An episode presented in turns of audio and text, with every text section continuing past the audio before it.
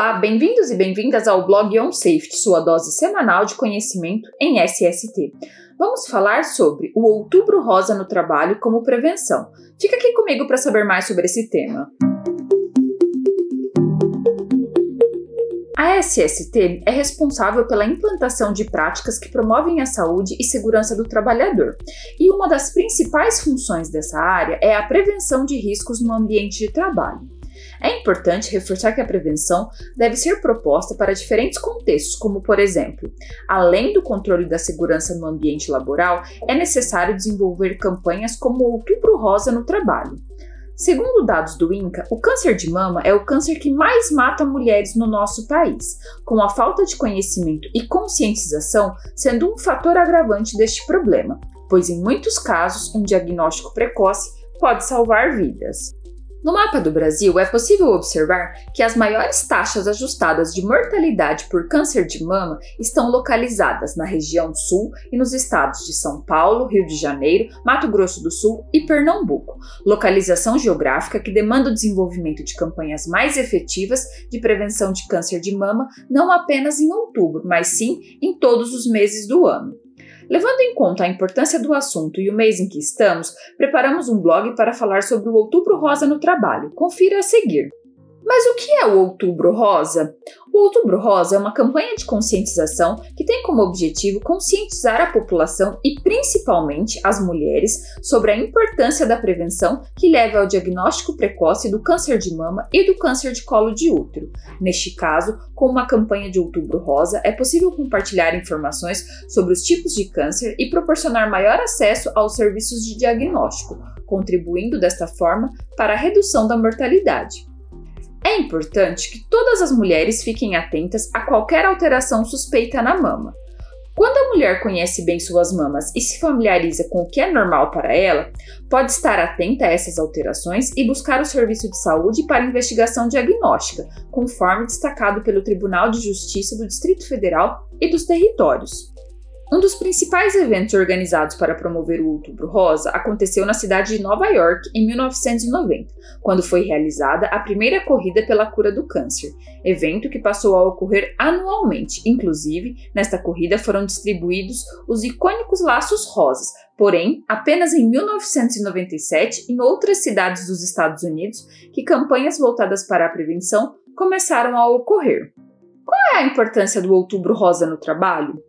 Estudos da Federação Brasileira de Instituições Filantrópicas de Apoio à Saúde da Mama, FEMAMA, demonstram que, com a doença sendo identificada em estágios iniciais, as chances de cura podem atingir 95%.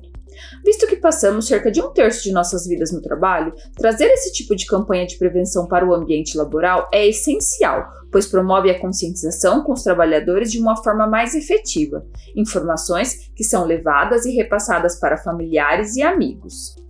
Como podemos prevenir o câncer de mama? Existem medidas que podem ser tomadas para reduzir o risco de desenvolver a doença do câncer de mama, entre as quais destacamos: 1. Pratique atividade física regularmente.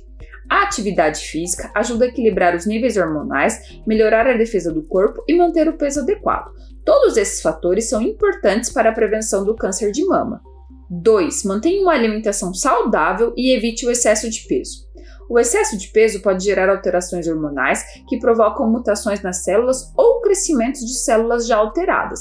Portanto, manter o peso adequado é fundamental para prevenir o câncer de mama. 3. Evite o consumo de bebidas alcoólicas. O álcool pode ajudar no aparecimento do câncer por diferentes mecanismos. Evitar a ingestão de todos os tipos de bebidas alcoólicas favorece a prevenção do câncer de mama e de outros tipos de câncer. 4. Não fume e evite o tabagismo passivo. O cigarro e outros produtores de fumaça contêm substâncias químicas que provocam câncer. Evitar fumar ou ficar perto de pessoas que fumam são medidas importantes para prevenir o câncer de mama. 5. Amamentar. Durante o período de aleitamento, as taxas de alguns hormônios que favorecem o desenvolvimento do câncer de mama caem na mulher.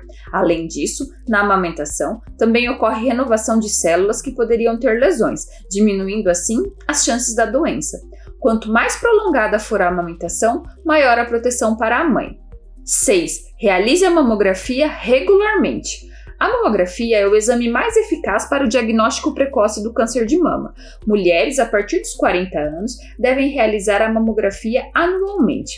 Nas pacientes com alto risco, os exames de rastreamento iniciam antes dos 40 anos. A recomendação no Brasil, atualizada em 2015, é que a mamografia seja ofertada para mulheres entre 50 e 69 anos a cada dois anos. Essa é também a rotina adotada na maior parte dos países que implantaram o rastreamento do câncer de mama e tiveram impacto na redução da mortalidade por essa doença. E que ações podemos desenvolver do Outubro Rosa no trabalho? Algumas ações que podem ser realizadas no ambiente de trabalho para a conscientização do Outubro Rosa podem ser: campanha para doação de cabelo. Diversas mulheres que enfrentam a doença muitas vezes passam por sessões de quimioterapia, procedimento que causa a queda de cabelo.